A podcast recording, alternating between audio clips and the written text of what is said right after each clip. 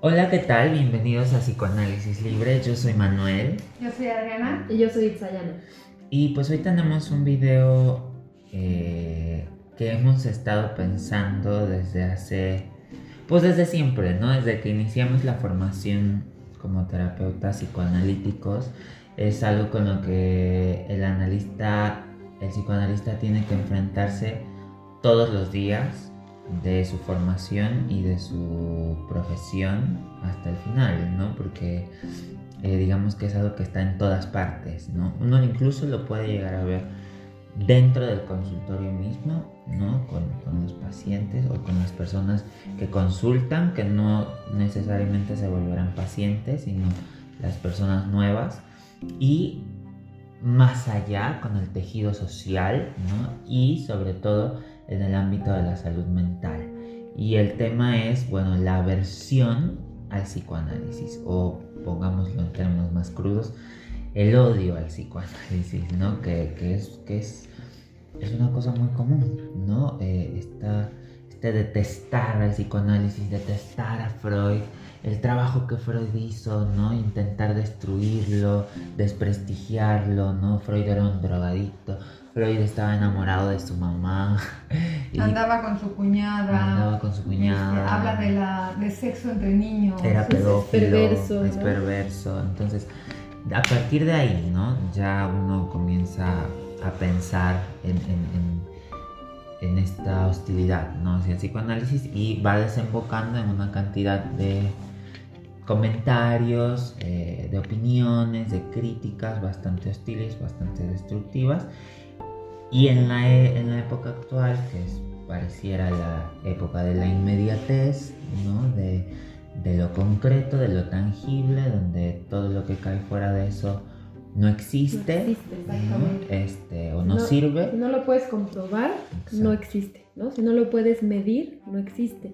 Exactamente. Y, y creo que pensaba un poco en eso ahora que, que, que impartía un par de clases una licenciatura y una maestría, que, que, en los dos niveles existe como esta pregunta de si el psicoanálisis es una ciencia, ¿no? ¿Qué clase de ciencia es?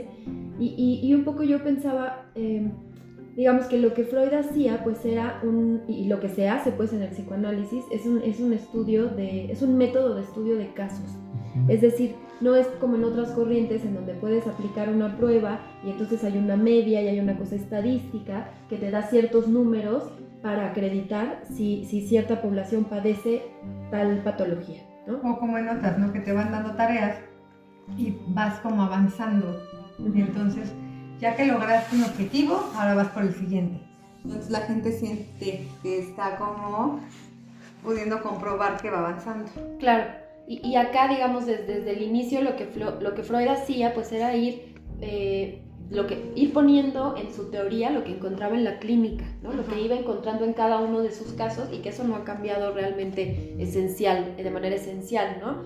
Eh, nosotros no podemos decir, bueno, tengo un grupo de, de, pacientes histéricos y entonces los trataré a todos igual. ¿no? No, no, no hay manera de trabajar así en, en, el análisis, ¿no? en el psicoanálisis.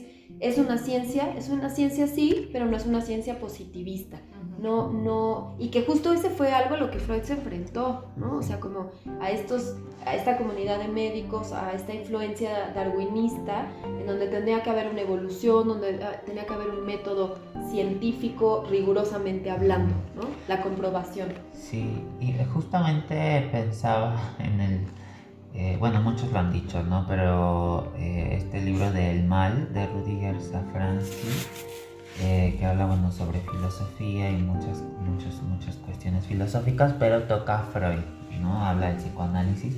Y por ahí él dice como, eh, qué, qué, qué, terrible, ¿no? Que, que, en el mundo todo se vaya volviendo eh, lo concreto, ¿no? Lo que se, lo tienes que ver y lo tienes que tocar para saber que existe, ¿no? Y él plantea una cuestión un poco filosófica, ¿no? De, ¿y el resto dónde queda? ¿no? ¿Quién se hace cargo de lo otro?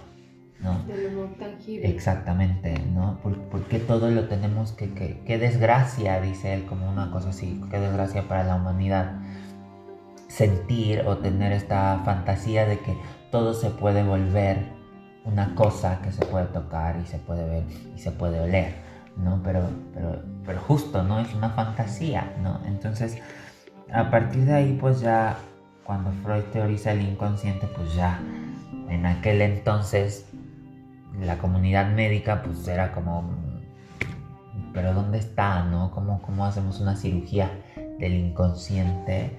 Pues no, la realidad es que por eso no es una ciencia positivista, ¿no? Porque no, se, no es algo que se pueda ver concretamente, ¿no? Uno puede inferir el inconsciente, ¿no? Uno lo puede intuir, uno lo puede, es, es, un supuesto teórico que ayuda a explicar la conducta humana, ¿no? Pero no, no, no está el inconsciente aquí, ¿no?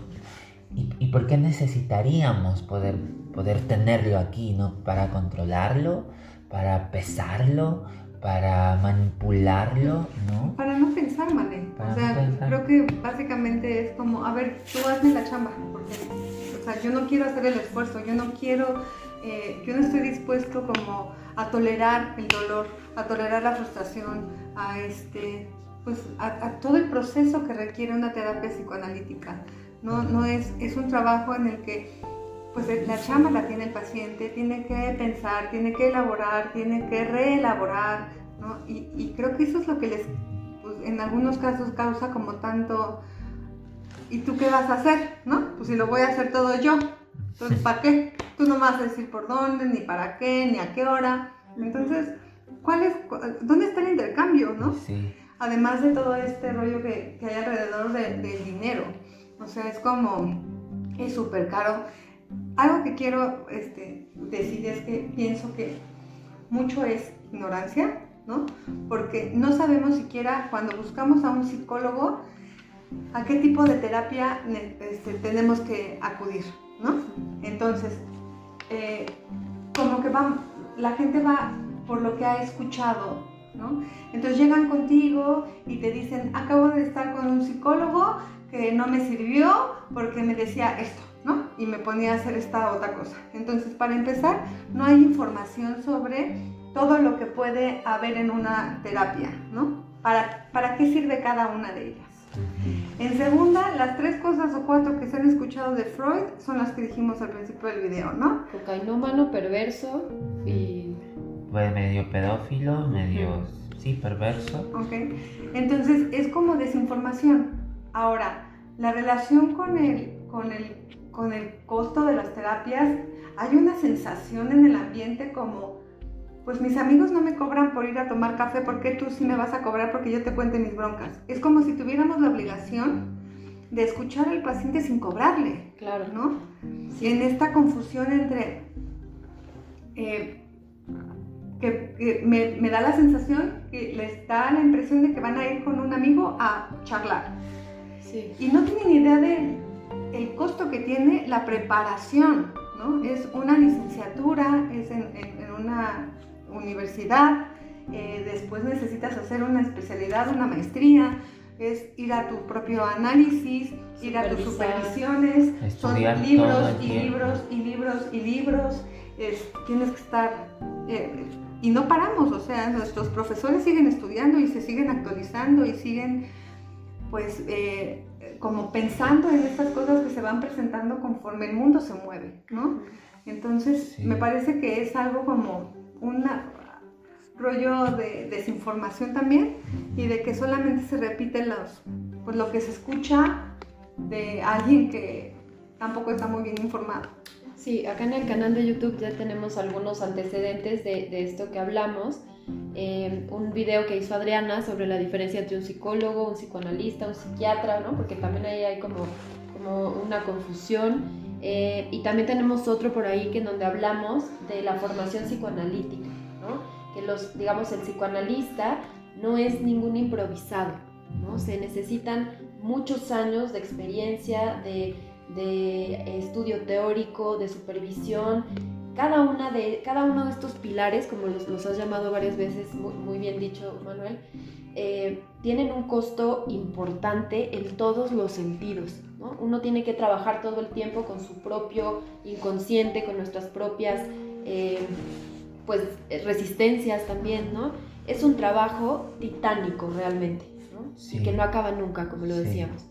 Y la cosa es que todo eso despierta hostilidad, ¿no? Como un odio, como, como ir y meterte, diría Meltzer, como en el objeto, no admirarlo desde fuera, sino meterte intrusivamente y destruirlo desde dentro, ¿no? Porque genera esta hostilidad de, bueno, pero eso no sirve, ¿no? O Eso no, no es ciencia, ¿no? O, o es el, el inconsciente no existe, ¿no? Eso es un invento de Freud, es un invento, y esto es, esto es muy común, es un invento de Freud para hacerse rico, ¿no? Es un invento de los psicoanalistas para hacerse ricos, ¿no? Y para tenerte ahí, ¿no? Engañándote. Y, se- y es, una, es una cosa psicopática que se proyecta en el otro, ¿no? Como pensar, tú, tú me quieres engañar a mí, me Y quieres robar, además robar.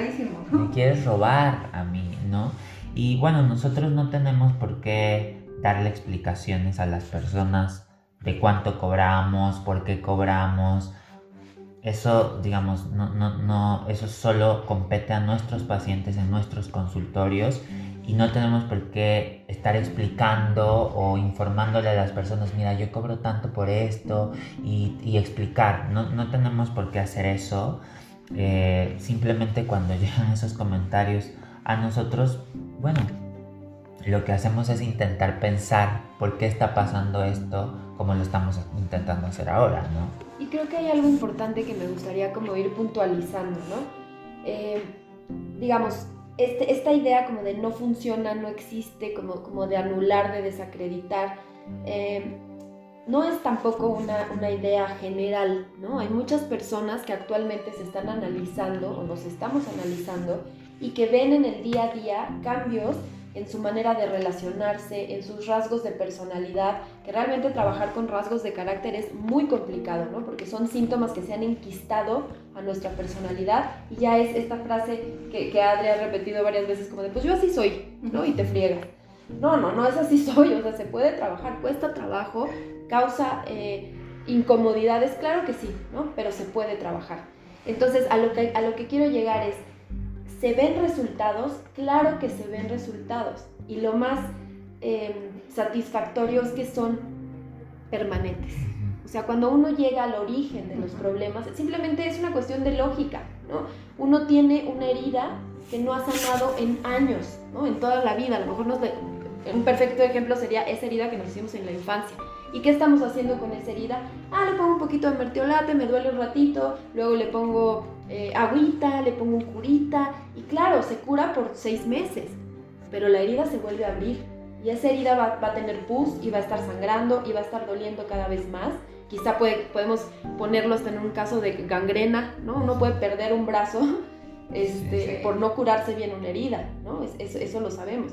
Si no llegamos nunca al origen y decimos qué está pasando con ese tejido adiposo, qué está pasando con la piel, las diferentes capas de piel, esa herida nunca va a sanar, ¿no? Entonces, ¿qué es lo que pasa acá? Pues toma tiempo, claro que toma tiempo y eso parece que no, que no gusta, pues, ¿no? Que, esa, es, esa es la parte donde dicen, ¿quieres tenerme aquí toda la vida? Porque necesitas pagar, ¿no? No, no es así, ¿no? También eh, creo que las personas que nos preparamos lo suficiente y hacemos las cosas adecuadamente, tenemos suficientes pacientes en nuestros consultorios, ¿no? Nosotros no queremos en ningún momento, insisto, ¿no? Si, si es un consultorio eh, bien establecido, profesional y ético, no, no se trata, ¿no? De enriquecernos en absoluto.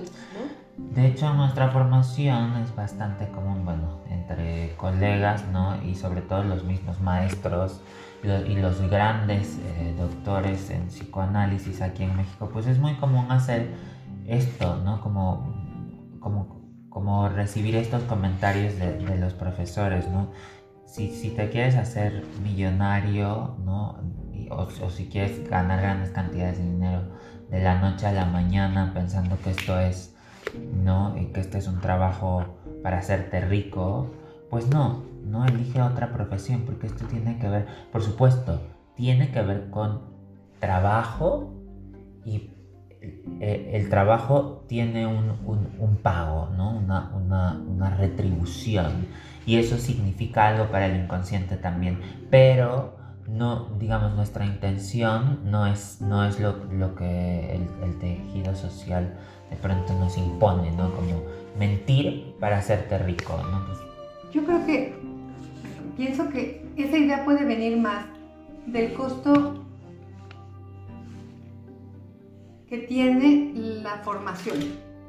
O sea, porque sí, te, inscribes a la escuela, tienes que pagar la escuela, pero tienes que comprar los libros, pero tienes que ir a supervisión, pero tienes que ir a análisis. Y entonces de ahí nace un poco como esta idea de, de que es para gente que, con dinero, ¿no? Que es como un estrato social alto, eh, forzosamente, porque de otra manera no podrías estudiarlo, ¿no? Empezando por ahí. Y seguido de que, pues, la técnica no es como vienes y te sientas este, una hora y te puedes ir toda la semana, ¿no? Hay una razón por la cual eh, se requiere como de más días a la semana, no es como por llenar horarios, ni por llenar espacios, ni por tener más dinero, sino porque así es como funciona el psicoanálisis, ¿no? Entonces, además quieres que yo te pague dos veces a la semana. Que venga dos veces a la semana.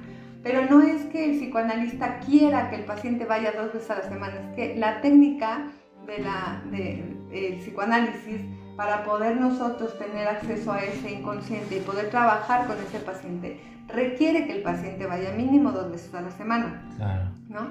Entonces, entre que la formación pues sí requiere una inversión y que pues no es solamente una vez a la semana y todo lo que no se mal, no se lee y no se entera uno, sino se malinforma en todos lados, ¿no? Porque uno va repitiendo lo que va oyendo acerca del psicoanálisis.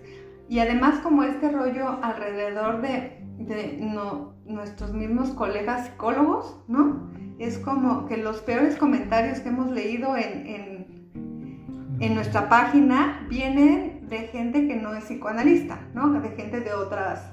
De otros enfoques. De otros enfoques. Entonces es como, es... No, no, ¿Qué digo, pasa acá? ¿Qué ¿no? pasa? Es, ese es un poco el motivo de, de- de este, eh, pues de este episodio, de, de este momento de, de grabar y de tratar de entender, ¿no? Tratar de justamente de ir como cuáles pueden ser las motivaciones inconscientes para, porque no es una cosa como de, no, no me interesa, gracias, Ujú. ¿no? No es una cosa como de ataque, ¿no? Y uno, uno digamos, uno pasa de largo cuando las cosas no le interesan, ¿no? Claro. Y por ahí Sí. ni las notas pero la, la expresión, ¿no? la manera en la que encontramos estos comentarios y tal, es un ataque bastante hostil, ¿no? ¿Por qué? ¿Por qué causa tanta hostilidad? Por ejemplo, eh, no sé, muchos autores hablan como, como del tiempo, a lo largo del tiempo el psicoanálisis ha, ha- ha permanecido, ¿no? Número uno. Número dos, pues las demás corrientes que nos merecen todo nuestro respeto y siempre el trabajo de nuestros colegas será respetado en cualquier enfoque, eh, siempre y cuando sea un profesionista ético, pero todas ellas vienen de la base freudiana, ¿no? O sea, y un poco podemos pensarlo desde ahí, ¿no? Es como, esta, como este eh, intento parricida, ¿no? Este deseo parricida, un poco de, como de borrar de dónde, de dónde viene, ¿no? Como, como el- la rivalidad con el padre finalmente, ¿no? Sí, sí, todas, todas las, las, las corrientes psicoterapéuticas, aunque es muy común que escuchemos, no, este filósofo tal ya hacía, pero no, la realidad es que el descubrimiento de la cura por la palabra fue de Freud, no, no de otro, ¿no? Y entonces cuando muchos de sus seguidores están en desacuerdo con él y comienzan a separarse, van creando otras escuelas y van haciendo del psicoanálisis otra cosa, ¿no? Y van creando su propia corriente. Y eso se va extendiendo por el mundo y entonces, bueno, van naciendo cada vez más y más y más, ¿no? Este, ramificaciones de esta cura por la palabra, ¿no? Pero la realidad, eh, justo, ¿no? Es como esta cosa parricida de no tolero que tú, eh, un poco pensando en Melanie Klein, en la envidia, no, pero no esta envidia de, ay, como dices, paso de ti, me chocas, ¿no? Más bien es, no puedo recibir, esto que tengo viene de ti, ¿no? Viene del, del psicoanálisis, porque eh, eh, eh, fue, fue, el psicoanálisis fue con lo que inició todo esto, entonces, como viene de ti y es lo bueno, diría Klein, no tolero tener lo bueno, ¿no? Entonces, lo quiero destruir, ¿no? Destruye el psicoanálisis. Otro comentario es, eso que hace Freud o que hacía Freud ya no, ya no sirve, es obsoleto, ¿no? Y pues el inconsciente sigue funcionando igual, ¿no? Y de verdad es algo que se vive en nuestros análisis, ¿no? En tu análisis es justo en el bueno, al menos a mí me pasó que fue donde dije, ¡hoy! claro, ¿no? ¡Hoy! ¿Por qué? Porque lo experimenté en mí, ¿no? En mi trabajo analítico. Este, pero si bien las sesiones ya no son como él las hacía, ¿no? Como podemos leer en sus historiales, ha cambiado eh, la manera, trabajamos con lo que él encontró, con lo que él estudió, él, él, de repente hablaba de algo que había visto y de repente llegaba y decía creo que no y de repente regresaba y decía no, sí, creo que sí, no. Y tenía como esto, porque como tú bien dijiste, él trabajaba con sus casos, era lo que él tenía en la mente, lo quería comprobar con, con, lo que pasaba con los pacientes, ¿no? Entonces, no, la técnica ya no, bueno, no, lo dije mal. Em, no, el, el, las sesiones ya no son como, como las hacía él, pero nosotros trabajamos con lo que él descubrió. ¿no? De ahí se ha ido como a varios lugares, pero las bases las puso él. ¿no? Y sea lo que sea que estudies, es importante, muy importante, que las primeras clases que te den, pues estén hablando de él, ¿no? Porque él es el que nos dio como todas las herramientas para poder hacer lo que hacemos ahora se ha ido nutriendo el psicoanálisis, ¿no? Eh, por supuesto hay cosas que no se toman como Freud las tomó, ¿no? Por supuesto que eh, eh, de pronto es muy chistoso, ¿no? Porque se piensa que los psicoanalistas nunca se nos ocurren cosas como el contexto social de la época, o el momento cultural, ¿no? O el ambiente familiar. El ambiente familiar, o sea, que pensamos que, ah, este, que, la gente nace por este, generación espontánea. Exactamente. O, que no se nos ocurra a nosotros que sí, claro, en aquel momento, en la época victoriana, pues era otra cosa, ¿no? Por supuesto. o sea, por supuesto que pensamos en esas cosas, ¿no? Eh, y las tenemos en cuenta. Sabemos que eh, Freud pasó la guerra, bueno, las dos guerras, eh, la Segunda Guerra Mundial, pues fue todavía bastante complicada Quemaron eh, parte de su obra. Quemaron parte de su obra. Es decir, sabemos lo que pasó. para estudiar psicoanálisis también hay que saber de historia, ¿no? Y de un poco de antropología, ¿no? Eh, Freud era un antropólogo, digamos, eh, autodidacta, ¿no? De la mente. Entonces, por supuesto que tomamos todo eso en cuenta y sabemos que hay cosas de la teoría psicoanalítica que ya no podemos tomarlas como ellos las tomaron en aquel entonces.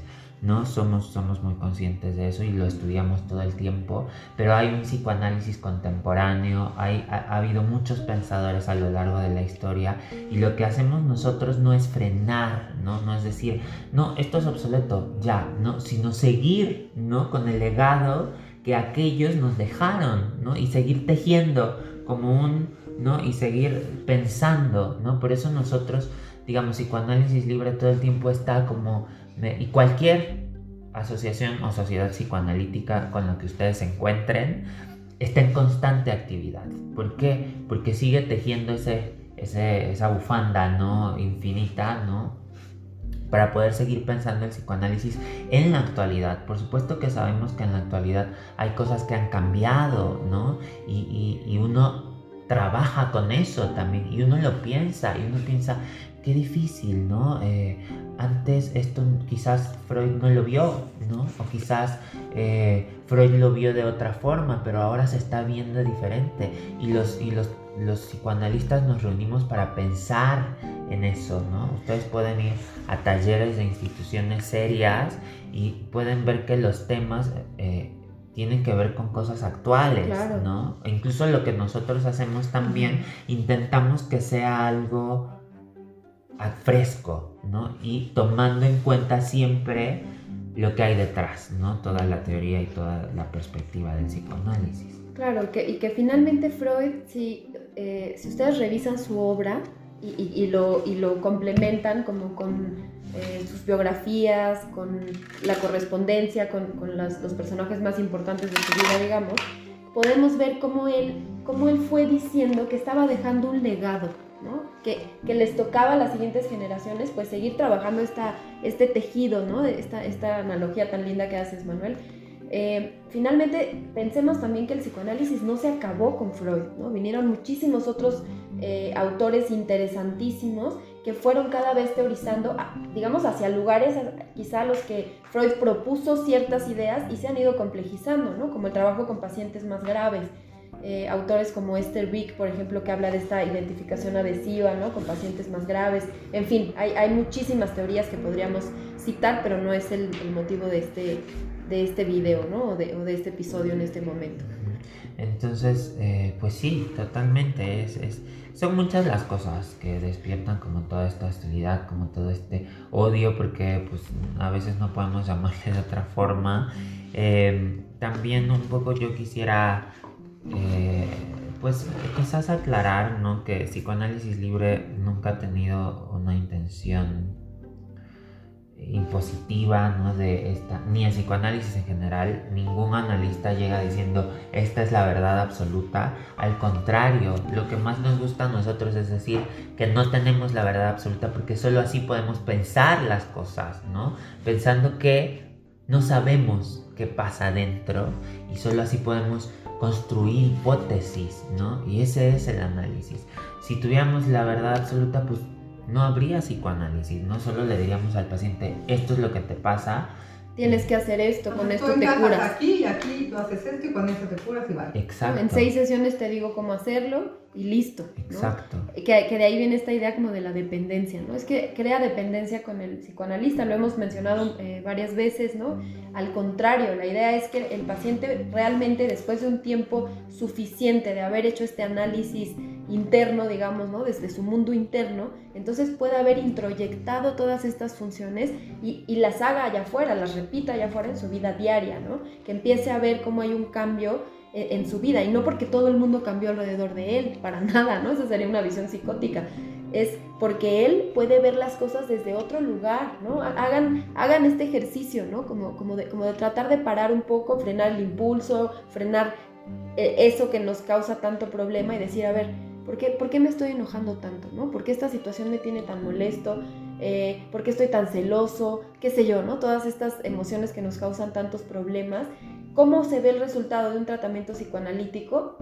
Ahí es donde se empieza a ver, ¿no? Cuando uno dice, ah, caray, no me enganché con esto, ¿no? Me siento bien, lo puedo manejar. O, o me siento enojado, pero ¿qué voy a hacer con este enojo? Exacto. ¿no? ¿Cómo puedes convertir, transformar la perspectiva de las cosas, ¿no? No es lo mismo, por ejemplo, tener un problema laboral, sentirte muy enojado y aventar tus cosas del escritorio y decir renuncio porque me tienen harto, ¿no? Eh, porque ya no lo soporto al jefe o a los compañeros, a poder detenerte, pensar y ponerlo en palabras y transformarlo en otra cosa, ¿no? Entonces, lo mismo con la familia, ¿no? Lo mismo con la, digamos, uno deja de actuar tanto, ¿no? Digamos, actuar en el sentido de que pasa directamente al acto, el, el conflicto inconsciente, ¿no?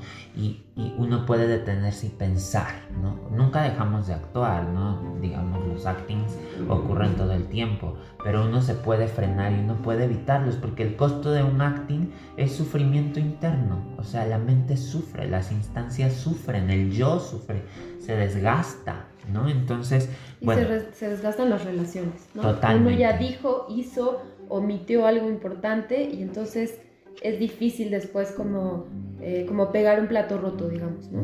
Y luego dices, bueno, pues entonces paso a la siguiente relación y resulta que haces exactamente lo mismo, ¿no? Entonces tiene un porqué y hay un origen. Entonces eso es como con lo que se trabaja. Y pues bueno, eh, vamos a tener que dejar aquí. Eh, ha sido, bueno, es el, es el primer, eh, o me parece el segundo, porque el primero, el primer podcast estamos grabando también para el podcast y al mismo tiempo el video en YouTube, eh, donde estamos los tres juntos y bueno, es, es un tema que habíamos querido tocar desde hace algún tiempo. Por supuesto que nosotros los leemos, ¿no? Estamos en, en contacto con nuestras redes sociales, ¿no? Y podemos ver los comentarios que a veces llegan a ser, ¿no? No, no, no, es, una, no es una queja, ¿no? Simplemente quisimos aclarar un poco el panorama y también, bueno, que uno sea psicoanalista y que uno pueda pensar desde otras perspectivas no quiere decir que uno eh, se que tenga la puerta abierta para que cualquier persona entre y destruya lo valioso que uno ha construido, no, ¿no? También eh, eh, sirve poner una aclaración, ¿no? y, bueno, si bien somos muy respetuosos de los comentarios, no respondemos por supuesto a los comentarios pues bastante hostiles, ¿no? Este, pues sí, queríamos como aclarar un poco esto, eh, pues para dejar delimitado el panorama, ¿no? Y seguiremos hablando de esto, es muy importante, ¿no? Es algo que da para pensar.